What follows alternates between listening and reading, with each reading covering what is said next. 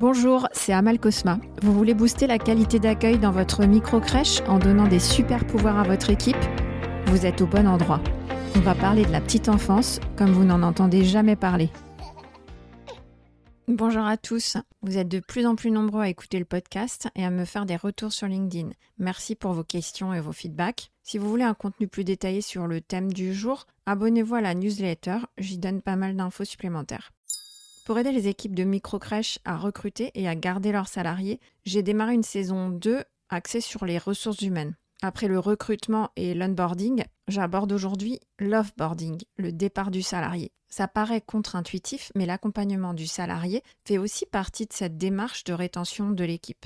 On peut tirer beaucoup de bénéfices d'un bon offboarding. Garder de bonnes relations avec le salarié qui pourra éventuellement revenir. Il peut aussi véhiculer une image positive de son ancien employeur. Ou tout simplement, si on est en désaccord, on accompagne son départ pour qu'il se passe dans les meilleures conditions et éviter un maximum de remous. Parce que le salarié s'en va, mais nous, on reste. Alors l'idée c'est quoi? C'est de prendre soin de ses salariés depuis leur arrivée jusqu'à leur départ. Un professionnel qui quitte l'équipe de crèche, volontairement ou involontairement, c'est une source d'inquiétude pour les parents, pour les enfants et pour l'équipe. C'est pour ça que c'est important d'accompagner l'annonce selon une procédure formelle. L'idée, c'est de penser à l'après, encadrer le départ et l'information du départ pour qu'elle ne m'échappe pas. Parce que le salarié, encore une fois, lui, il s'en va, mais nous, on reste. On doit continuer notre travail dans de bonnes conditions. Il y a quatre grandes étapes dans mon offboarding.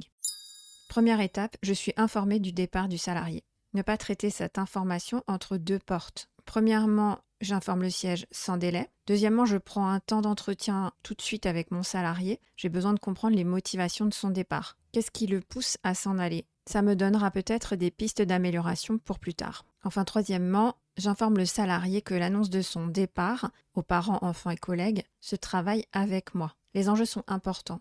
Ce n'est pas une information à prendre à la légère. Et le but de ce travail qu'on va faire ensemble, c'est de rassurer les autres sur ce qui va se passer. Rassurer ceux qui restent, les parents, les enfants et les collègues. Moi, personnellement, j'interdis formellement aux salariés de divulguer l'information de son départ tant qu'on n'a pas fait ce travail ensemble. Deuxième étape, le recrutement du remplaçant. Si vous ne l'avez pas encore fait, écoutez l'épisode 13 du podcast dans lequel je détaille ma procédure de recrutement. Dans la mesure du possible, l'annonce du départ du salarié se fait toujours une fois que le remplaçant est recruté. Ça rassure les professionnels et les familles sur ce qui va se passer, et les enfants aussi. Quand on dit Marine quitte l'équipe, la collègue ou la maman se demande surtout qui va la remplacer. C'est la première question qu'on se pose. C'est pour ça que c'est toujours mieux d'annoncer le départ quand on est à même aussi de parler du remplacement. Troisième étape, l'annonce du départ. D'abord, je fixe la date et l'heure à laquelle je vais annoncer le départ, les transmissions du matin ou du soir. Mon choix, c'est de le faire une à deux semaines avant le départ. Pour moi, c'est un délai suffisant pour dire au revoir, mais pas trop important, parce que plus le délai est long, plus ça génère de l'inquiétude et du remous. Ensuite, je commence par informer l'équipe juste avant les parents, soit la veille si l'annonce aux parents est prévue aux transmissions du matin, soit dans la journée si l'annonce aux parents est prévue aux transmissions du soir. Je fais ça en réunion, pas en section, et je prévois bien les informations que je souhaite donner à l'équipe. Je reste positive. Le but, ce n'est pas de me justifier, l'important c'est de donner des perspectives d'avenir. Enfin, j'informe les familles lors des transmissions du matin ou du soir. Je suis présente avec la professionnelle qui va quitter la crèche. Je me rends disponible pour ce faire lors de l'accueil du matin ou du soir. L'idée, c'est de rencontrer individuellement chaque famille et, dans la mesure du possible, de préciser que la remplaçante arrive tel jour. Par exemple, Bonjour, ce matin, j'accompagne Marie pour vous annoncer qu'elle a choisi de quitter la crèche pour un nouveau projet professionnel.